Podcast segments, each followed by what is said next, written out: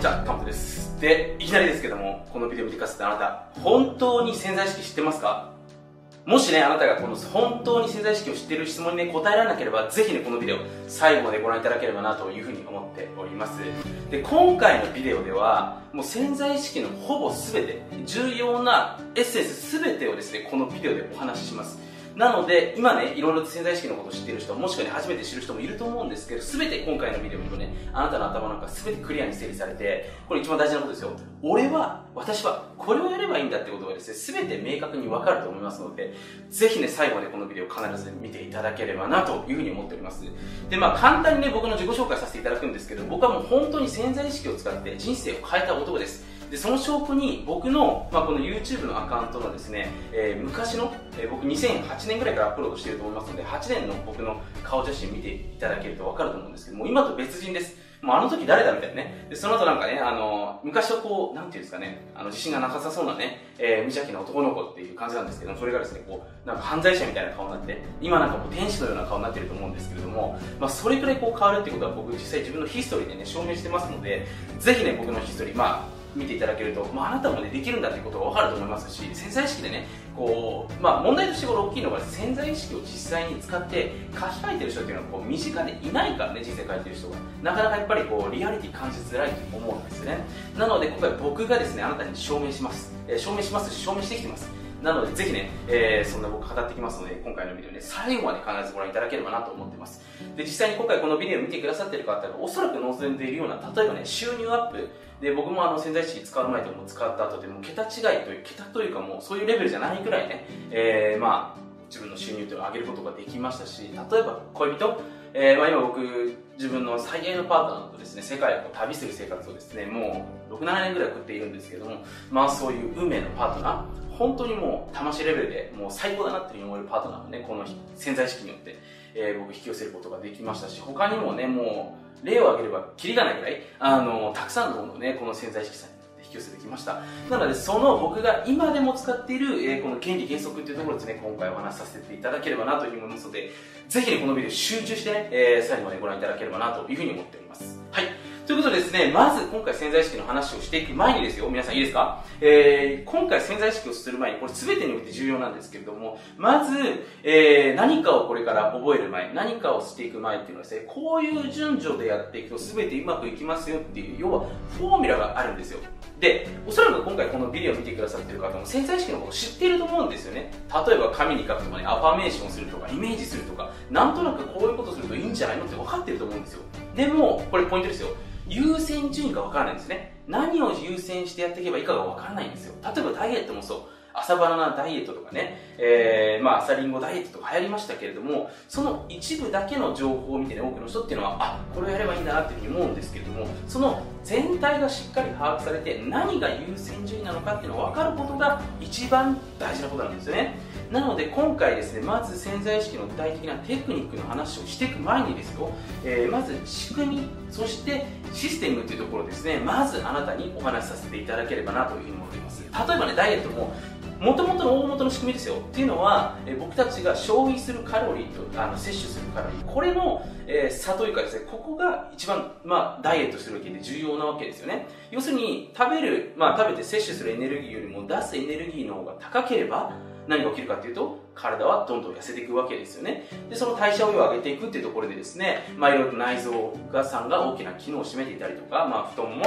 あ、太ももの筋肉って大きいですからねハムストリングとか、まあ、それで筋肉を鍛えていくとかそういう具体的なソリューション手段の方に移っていくってわけなんですね。で今回潜在意識に関してもまずね大前提としてシステムっていうものをしっかり知っていただくどういうものなのかっていうのが分かっていただかないとあなた自身何をすればいいか分からないと思うんですよ。なのでまずこの話をしていきます。でこの話をした後に次に大事なルーティンっていうのを作っていかないといけないんですね。例えばダイエットの話皆さんが体の仕組みを知りました。じゃあ知っただけで痩せられますか？そんなことはないですね。毎日継続していかないといけないわけですよ。例えばダイエットの情報を知れてねその1日1日だけめっちゃ走ってね食事の量を減らした。確かに一時的にね体の水分量が減って体重が落ちたかもしれません。でもこれをルーティン継続していかないといけないわけですね。だからこのルーティンの形成っていうのが2つ目に重要になってきます。あすいません。そうですね。どういうルーティンをまず1日に組み込むのか潜在意識の話で言ったら、えー、まずあなたが朝起きてから夜寝るまでどういうことを潜在意識に置いて意識をしていくのかここを形成していくわけですね。で、それをあとはひたすら繰り返していくっていうところがですね、ポイントになってきます。はい。で、あとですね、えー、まあ、潜在意識に関しては結構番外編がありまして、タイミングとかっていうのも関係しています。まあ、あの世の中っていうのはですね、サイクルっていうのがございます。で、今回このビデオで聞かされてる方もね、1ヶ月の中で例えば給料日があったりとかね、まあその女性だったら特有の周期があるわけですよね。えまあこの星、この地球に関してはその自然の界の中で生きてますから、そういうサイクルっていうものがあるんですね。で、そのサイクルっていうもの、タイミングを生かした潜在意識の書き換え方だったりとか活用法っていうのもこれ実は番外編とありますので、これね、ちょっとまた別のビデオで話しますので、今回この辺について、ね、話をしていけたらなというふうに思っております。で、まず潜在意識の仕組みということでですね、これ多くの人がまず知らないと思います。で、まず、この仕組みをしっかり理解していただくことがですね、潜在意識の理解、潜在意識に活用していく上で非常に重要なポイントになってきますので、まずこれをね、しっかり理解していただければなというふうに思ってます。で、まあちょっと今画面がね、えー、ここら辺に表示されていると思うので、えー、こちら見ながらですね、えー、あなたもしっかり理解していただければなというふうに思うんですけど、まず潜在意識の仕組み、えー、今回9つほどですね、簡単にお話しさせていただきます。まああなたのね、えー、わかりやすく言うと恋人とか好きな人とかね、えー、奥さん、まあもしくは旦那さんのことをまず特徴を知らないとどういうコミュニケーションすればいいかわからないわけですよね。例えば人間にも愛されるタイプっていっぱいあってね、例えば言葉でね、愛されたなって感じる人もいれば、ボディタッチとかでね、その、まあ、愛されてるなっていうふうに思う人もいれば、物をあげることによってね、その、まあ、愛されてるなって思う人もいれば、一緒に時間を共有することで愛されてるなって思う、そういういろんなタイプがあるんですよ。で、これと同じように潜在意識も、皆さんの中に備わってるんですけども、でも皆さん自身がその潜在意識3のことをしっかり理解しないといけないんですね。まあ、恋人だと思って。まずそういう形で今回お話しさせていただきます。まず一つ目ですね、えー、現実と想像の境界が曖昧。で、これ簡単な話です。皆さんが梅干しを食べようと思った時にですね、えー、想像します。で、この時よだれで、よだれというか、あの、の中にですね、こう唾液が出てきますね。これのことがまさに潜在意識です。要するに皆さん自身がこれよく聞かなきゃと思うんですけどイメージしたこととか想像したことっていうのは潜在意識さんもそれを現実に起きたかのように判断しますよっていうところがですねまず一つ目のポイントになってきます要するに今起きてるリアルなことと実際に想像で起きてることっていうのがあんまり変わりがないんですよね潜在意識なのでは皆さんは現実に起きたことの方が重要だと思うんですけどこういったことがですねまず潜在意識の一つ目の仕組みとしてございますで二つ目、えー、繰り返されるものを重視します。ですねでこれを聞いたことがあると思うんですけど要するに毎日毎日繰り返し、えー、まあ、見ているもの、まあ、五感で感じているもの意識的に勉強しているものっていうのをですね潜在意識さんは書き込んでいく、まあ、それを潜在意識さんの中に入ってきますよということです。だから皆さんもね、あの、まあ、明治、ブルガリア、まあ、ちょっと詳しいね、こういう名詞は言いませんけど、ほんほんほんみたいな、ありますよね。ああいうのって CM から聞いてると気づかないうちに、気づかないうちに、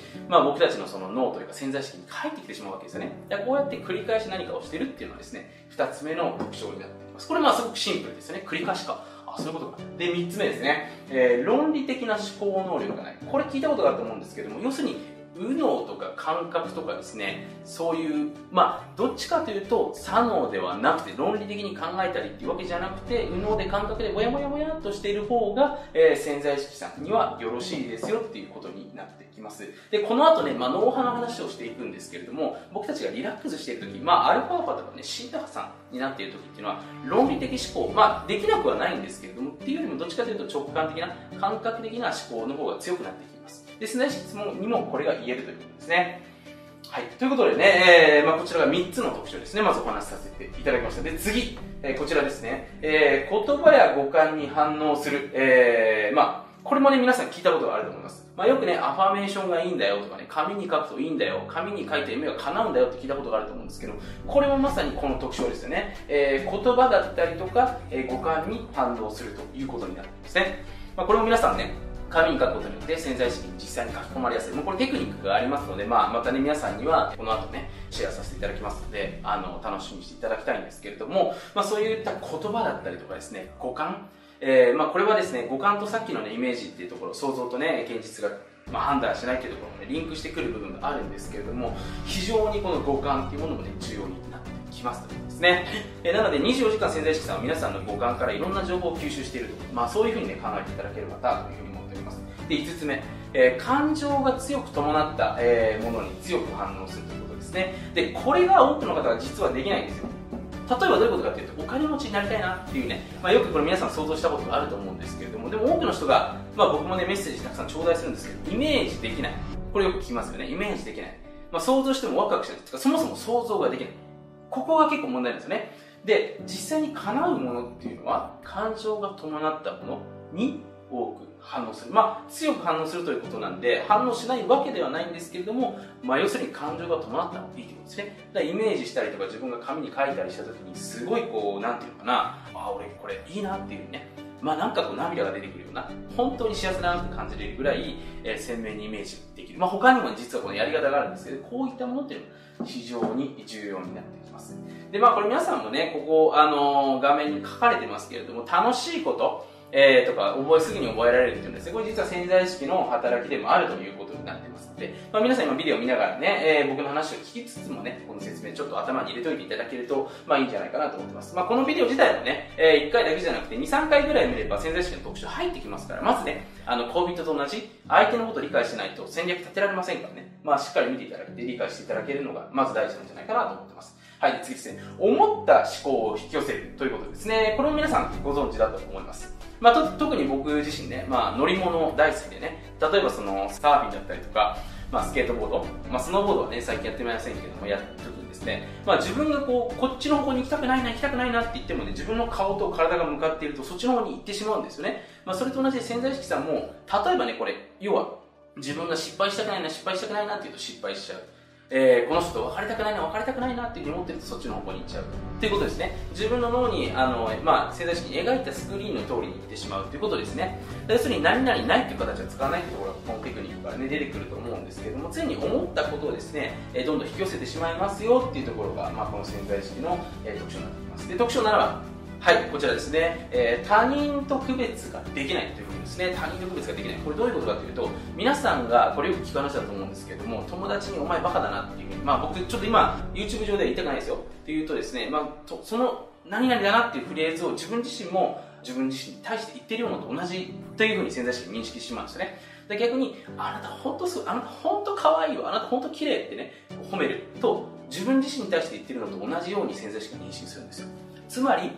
要するに悪口を言ってる人といいこと言ってる人だと全然潜在意識にとって、えー、影響が変わってくるということですね。まあ、こちらにね、皆さんね、ご存知の方も多いんじゃないかなというふうに思います。はい、で次ですね、えー、8番目。時間や空間を認識できないということですね。要するに皆さん自身がこれから未来のこととかですね、えー、時間軸をあの今から未来に飛ばして過去に飛ばしたこともですね、潜在意識さんは分からないんですよね。えー、要するに、まあ、潜在意識さんっていうのは未来にも過去にもワークできる。まあ、そんな風に思っていただけるといいんじゃないかなというふうに思っておりますね。はい。時間や空間を認識できない。ということです。で、次の仕組みですね。はい。具体的な問いかけには具体的な答えを返してくる。まあ、これで僕の、まあ、ミスターのオーディオプログラムのですね、ポテンシャルシークレットっていうプログラムでもうめっちゃ話してますので、もう耳にタコができるぐらいね、聞いたことがある人いると思うんですけれども、一つね、ちょっと今回このビデオ見てくださった方にもヒントを差し上げたいんですけども、まあ、僕たちって何か自分に質問をすると、それを自分自身の潜在資産が24時間365日探し出して答えを導き出してくれるんですよね。だからよく皆さんもね、友達と居酒屋とかでね、飲みに行って、そういえば小学校1年3組の時のさ、あのクラスのマドンナちゃんって誰だっけあいつの名前みたいなね、そういう話になるわけですね。で、その時は結局名前が出てこなかった。でも、お家に帰ってきた後にね、ふとお風呂に入ってた時に、あ、そうだ、えー、もみあげこだ、みたいなね。あ、もみあげこだったのか、みたいなね、感じで焦ってこう、その、今日会った友達にメールする。そんな経験があると思う。これまさに潜在意識なんですね。要するに、質問を投げかけると、それに対してアンサーを出してくれますよっていうですね、潜在意識の、まあ、一つの仕組みになって。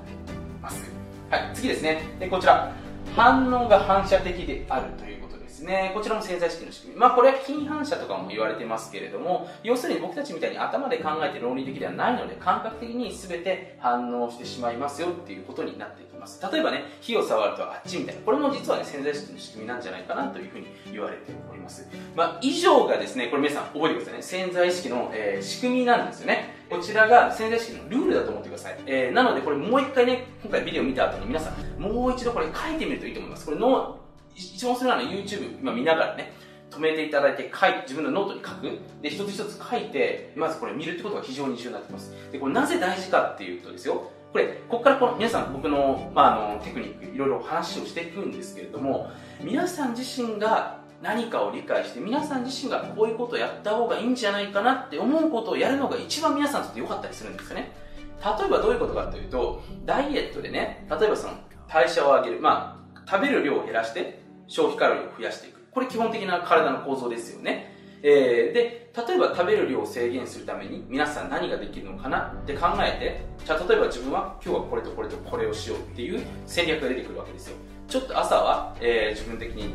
画面の我慢しよう。でも昼はせっかくね、あの、同僚と会うからこれを食べよう。で、夜は一人だから減らせそうだなっていうふうにこう自分で戦略を立てるわけですね。で、それを自分で戦略を立てる前に人の話を聞いてしまう。どういうことかというと、朝と朝昼と夜はこれ食べてください。朝はじゃあ納豆とね、えバナナ。昼はもうあのみかん2個。で、夜はね、えプロテイン取った方がいいからステーキ 300g1 個ですみたいなね。そういうテクニックの話を先に聞いてしまうとですね、皆さんのライフスタイルと型に合わないような、えー、そういうルーティンが形成されてしまうんですよ。で何が言いたいかっていうといかに長く続けられたかっていうのがもうこれ全てね答えなんですけれども世の中で何事もうまくいくコツなんですよね、まあ、結局英語もそうですしダイエットもそうですし潜在意識もどれだけ長く続けられたかだけなんですよ。もちろんね早くスピードを意識してやりたいと思いますのでスピードっていうのも大事なんですけど結局毎日続けられる。で毎日続けられるってどういうことかというと皆さんの生活に違和感なくフィットすることなんですよね。これだから無理してやってしまうと体壊しちゃいますよね。だからフィットするようにするためには皆さん自身が自分でこの仕組みを理解した上でアイディアを出すっていうところがですね非常に重要になってくるんですね。なので今回この後僕の話もしてきますけれども皆さん自身がじゃこれを知った上でどういうことを生活に入れ込むのかなってことですね考えていただけるとこれ非常に価値が高い。要するに皆さんがすぐにできるような形になりますのでこれぜひねまずビデオ止めて書き出してみることをですねお勧めします。はい。ということでですね、えーまあ、こちらが潜在意識の仕組みになるんですけれどもでここでねこのすべての、まあ、9つお話しさせていただいた中で実はとっても重要なベースポイントっていうのがあるんですよ。でこれ要するにさっきお話しさせていただいたように優先順位がめちゃめちゃ高いことですね。で今潜在意識の仕組みいろいろお話しさせていただいたんですけど一番大事なことっていうのはですねやっぱり優先的にしていただくことが一番大事だと思うんですよね。例えば僕の中で、えー、ダイエット。これちょっと優先順位難しいと思います。ただ根本的に言うと、えー、エネルギーを出していく。そしてエネルギーを取り入れるって見た時に僕的にですよ一番優先順位が高いことっていうのはまあこれ皆さんもお気づきかもしれないんですけどストレスなんですよね。まあ、ストレスをためないと要するに食べ過ぎにはならみづらいわけですよ。ストレス溜まるとですね、自分を制御できなくなりますから、いろいろ食べちゃったりとかね、えー、まあ、めんどくせえなっていうふうに思っちゃったりしますよね。まあ、それが僕にとってね、一番優先順位高いんですよ。じゃあ、潜在意識さんにとって優先順位一番何ですか？って聞いた時にですね、これが脳波なんですよね、脳波。脳波。で、ちょっと脳波についてですね、この後お話しさせていただくんですけれども、皆さんね、脳波、まあ、脳波、脳波でちょっと名乗ってますけども、まあ、僕たちもね、こう、スカラ波っていうちょっとね違うあの周波数もあります周波数というか波もあるんですけれども基本的に世の中のものっていうのはまあインターネットもそうですし、スマートフォンもそうですし、えー、まあ、インターネット Wi-Fi ですね。すべてこう、ヘルツって言ってですね、こう、周波数が出ているんですよ。皆さんも理科の実験とかでやったことがあると思うんですよ。で、で実は僕たちの脳もね、同じように出てきます。で、その脳波っていうものが実はこの潜在意識に関してものすごく関係してるんですよね。で、えー、まず簡単にね、ベータ波、えー、これ皆さん聞いたことあるの 14Hz から 30Hz と言われています。まあ、えー、ちょっとね、緊張状態とか焦ってる時、まあ仕事してね、ちょっと上司に酔っ払った時とかベータ波。で、アルファ波でちょっとリラックスして、なんかこう、気持ちのいいね、音楽聴いて、コーヒーゆっくり飲んでる時とか、アルファ波ですよね。ちょっとリラックスしてる時で、シータ波。これは深い瞑想状態。普通に生活したらあんまりななることはないと思います。普通に日常で家にいて、ね、生活したりすることはほぼないのかな意識してはやらないとならない。っていうのがシータ波でデルタ波もですねこれ寝てる時まあこれデルタ波って言われます。でよくねここから皆さん聞くと思うんですけども朝起きた時と夜寝る前に潜在意識の書き換えをするといいんでこれ聞いたことがあると思います。要するに朝起きてすぐに何か見るとそのこと叶いますよ。夜寝る前に何か見ると、えそのこと叶いますよっていう。まあこれ聞いたことあると思うんですよね。で実際にじゃあこれ本当なのかなってことをですね、実証してる人ってほとんどいないと思うんですよ。まあこのビデオ、YouTube で上がってるビデオ自体もそうですよ。まあ、ほとんどの人が自分で実践してないことをね、話したりもしてますから、あの、本当にやっぱり使える知識っていうのは実際にやってる人からね、話聞かないと使えませんからね。まあ僕、そういった意味で、全部やってきましたので、まあ失敗も含めてね、えー、まあ皆さんにお伝えできるのかなと思うんですけれども、このね、要するにこれポイントです。皆さん覚えてください。潜在意識を書き換えるためには、このアルファ波とシータ波の時に意識的に潜在意識を書き換えようとする潜在意識を発揮させようとするとですね非常にスムーズに物事がうまく進むこういったことが起きます。例えばこれ僕自身ねまあこれ分かりやすい例で話をするんですけど僕ねテレビにですね、まあ、あの出演させていただいたんですよね。2020年の3月のね、まあ、神奈川テレビ、もしよかったら僕の YouTube に上がってますので見ていただきたいんですけど、これね、急に思いついて、まあ、あの2020年の1月に、とあるホテルのスイートルームに泊まっていってました。で、僕もね、なんか急に今日、あ、そうだ、潜在意識そろそろ変えようって思ってですね、まあ、とある方法を使ってアルファ波を誘導していくわけですよね。で、僕、脳波をですね、測定する、まあ、高性能のものを持ってますので、まあ、ちょっとこの後見せますけどね、それを使って、この波を測りながらアルファ波になった時、よし、書き換えようって思ってですね、自分の潜在意識にこうテレビに出てる、まあ、イメージをしたりとかですね、テレビに出ることによってどういうことがあるのかなっていうことを、まあ、先をね、こうイメージしていくわけですよね、想像力を膨らませていく。で、これをアルファ、まあ、その時ちょっと7.5ぐらいだったんですけども、えー、にしてですね、やった後に、これ面白いんですけども、その1日後にですね、急にですよ、これ笑っちゃうと思うんですけど、テレビ局の人が急に電話かかってきて、あの、もしもし、みたいなね、お土産さんですか？みたいな感じで、あ、そうです、お土産でございます、みたいな感じで、私、何々、何々、何々と申したんですけども、えー、今お時間大丈夫でしょうか？ってね、こういう電話かかってくるんですね。で、ここが、まあ、要するに僕がここに意識した後に起きた。まあ、これがですね、要は潜在意識に入れると、スピードが溢れるように叶っていきますよってことですね。で、逆に多くの人っていうのは、ここをできてないから叶えてない人非常に多いと思います。なのでですね、この実際に脳波がどういう時に出るのかっていうところですね、これ皆さんにね、シェアさせていただければなというふうに思いますので、楽しみにしてください。ということでですね、えー、まあ、脳波に関してね、今簡単な全体をお話しさせていただいたんですけれども、ちょっとね、ポイント。じゃあ何ヘルツ目指せばいいんですか？まあ、アルファ、アルファ波とね、さっきあの、シータ波っていうところをお話しさせていただきましたけれども、ノーベル賞をね、受賞した利根川さんってね、聞いたことある人いると思うんですけれども、まあ、利根川さんがですね、まあ、宇宙の周波数っていうのは結局 7.5Hz なんですってことをあの、まあ、お話ししたんですね。で、利根川さんの研究って面白くて、ちょっと忘れちゃったんですけど、3歳児がね、あの、ちっちゃい子で、6カ国語ぐらいに話せる、あの、まあ、お子さんがいたらしいんですね。で、その子がどういう脳波を持ってたのかっていうのを研究してると、7.5Hz だと。要するに、7.5Hz の時に何か勉強したり学習すると、凄まじい勢いで吸収したり覚えられますよっていうふうに言われているんですよ。で僕も不思議だなっていう思ったのは子供まあ僕いるんですけれども僕の子供ですよ。僕の子供と触れてるとなんかねあの自分が思ってることが話しやすい気がするな。感覚ベースじゃなくて絶対そうだなっていうふうに思ってたんですね。で子供って実は 7.5Hz なんですよね。だから子供に触れているとですね、非常に運気が上がるんですよ。で僕もね、これ不思議だったんですけど、子供生まれるとね、物理的に働く時間とか、まあ、脳がね、子供今までね、自分と例えば妻と他のことを考えてよかったわけです、20分。でも子供がいるから子供のことも考えなければいけないわけですよ。で、特に子供がね、こう、にゃんにゃんとかね、あの、泣くと、やっぱりそこに全て自分の意識取られちゃうわけですよね。そうやって見ると物理的な自分の時間減ってるので、えー、自分のちょっと夢とかね、そのやりたいことで進みづらくなるんじゃないかなって、ちょっとどこかで昔思ってたんですけど、全くそんなことなくて、どんどんスピード上がってたんですよね。でもちろんね、その遺伝子的に父親になったという自覚があるからね、パワーがまた倍増されたっていうのもあるんですけども、確実にこのヘルツっていうのがミラーニューロンに移っているんですよね。なので、この 7.5Hz っていうものをですね、いかにして誘導していくかっていうのがですね、これ非常に重要な鍵になってきますので、皆さんね、ここ 7.5Hz をぜひね、目指していただきたい。で、この時にだけを潜在意識を書き換え、これ美味しいんですよ。だから、もう僕もだからやってるのって今、もちろん毎日イメージングとかいろいろやってますけれども、一番やってるのはこの 7.5Hz の時だけとにかくイメージしまくる。で、とにかく潜在意識に書き込む。これだけを意識してます。で、こっちの方がね、あの、さっき言ったんですけど、優先順位重要だからね。例えば細かいね、なんかその、いろいろなことやっても、一番には大事なポイントを押さえてないと意味がないんですよ。だここが非常に重要だということですね。えー、今回ビデオ見ていただいてね、伝えられたらいいんじゃないかなと思ってます。で、これちょっとね、特別公開なんですけど、これ、えー、見てみましょう。えー、これ僕の高性能のですね、脳波計による、えー、これ、実際にこういう画面、今ちょっと映ってますよね。で、これ僕の画面なんですけれども、あの、まあ、これ今 8.7Hz なんで、アルファ波ですよね。えー、で、実際にこれ皆さん今回ね、初めて脳波知ってると思うんですけど、実は脳波ってこれ見ていてわかるんですけど、これ、まあ、デルタからシータですね、アルファって来てますけども、すべての脳波っていうのが、これ実は同時に出ているんですよ。ただ、どこのバロメーターが一番強いかっていう総合値の平均っていうのが、この脳波なんですね。で、これ実際に僕、これ、本当にこれ皆さん、僕、あの、測ってますからね、これ。見てください。これ僕の脳波ですよ。まあ、今測ってるわけじゃないですよ。で、ここで実際に自分の脳波を見ていいなっていう時にですね、書き換えるっていうところが非常にこれ重要になってきます。はい。い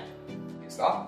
ということでですね、えー、まあ今回ね、皆さん、ここまでね、ちょっとビデオ長くなったんで、今回のビデオはここにて終わるんですけども、これがまあ潜在意識にとって一番重要な肝でエッセンスです。だから、ここの脳波だけしっかり理解して、自分でしっかり分かる、タイミングが分かることができれば、皆さん確実に潜在意識かけられますし、どんどんどんどんね、すごい速いスピードで、えー、物事がうまくいくようになりますので、ぜひね、えー、まあこの最後は脳波ということでね、頭の中に入れておいていただければいいんじゃないかなというふうに思っております。で、ちょっとね、今回ビデオ長くなったんで、また次回のビデオで、今回のこの続き話していきます。えー、こちらルーティンの仕組みを理解した上でどういうルーティンを作っていけばいいのか、まあ、僕のね、えモデルっていうのを先に紹介することによってこのビデオ見てくださっていう方イメージできると思いますまあ、ここの話をしていきます。なのでね、まあ、楽しみにしていていただければなというふうに思っております。でね、えー、まあ、僕もね、ちょっとこれ、ビデオ結構これ作るの時間かかってますから、まあ、このビデオね、あんまりお役に立ててなければね、ちょっと僕も、なんていうんですかね、あのー、まあ、妻とそれだったらね、こう、ハグしたりとかですね、お出かけした方がちょっと時間の使い方にいいわけですね。で少しでもね、今回ビデオ見てお役に立てたと思ってね、何かあなたの学びになったのがあれば、ぜひね、いいねマークとコメントの方いただけると、僕も、あ、これ作って本当に良かったなって本当思えるんですよねもう。一人でなんか話して誰も見てくれなかった話ので、もしね、えー、この続きビデオ見たければ、いいねとコメント。で、これがですね、あのー、892個ぐらい、わかんないちょっと適当に見ましたよ。いったらこの次のビデオね、僕も全力で作りたいなというふうに思っておりますので、ぜひね、えー、続きのビデオ見たい人、いいね、コメントマークもね、協力していただければなというふうに思っております。はい、えー、ということですね、え今回潜在意識も徹底公開ということでね、全てお話しさせていただきましたので、この仕組みもう一度いきますよ。えもう一回これビデオ見直してくださいね。もう一回ビデオ見直して、それぞれの仕組みを全部書いてみて、自分は何ができそうなのかなってことを書く。で、これ書いていただくとですね、それできるかできないか分かりませんけれども、自分で意識するので、あ、これから毎日来てる時に、あ、これこれやってみようかな。あ、想像と現実つかないか。あ、じゃあもっと俺、なんか現実行き過ぎてたな、みたいな。もっと想像していいんじゃないみたいなね。ある日こういうひらめきがしてくるんですね。で、これビデオ見て終わりだと、あの、もう終わっちゃいます。だからもう一回必ず見直す。見直していただいて止めてメモする。で、止めてメモする。何ができる？これ一回ね、30分でもいいんで時間作ってやっていただくと、これからの時間変わりますからね。本当これすごく重要なことなんで、ぜひね、このビデオ見てもらったらもう一度時間を取り、えー、それでね、え、しっかり潜在意識の仕組みを理解して、あなたがこういうことやった方がいいんじゃないかなってことをですね、共有していただければなというふうに思ってます。それではまた次回のビデオを見てお会いしましょう。最後までご清聴くださってありがとうございました。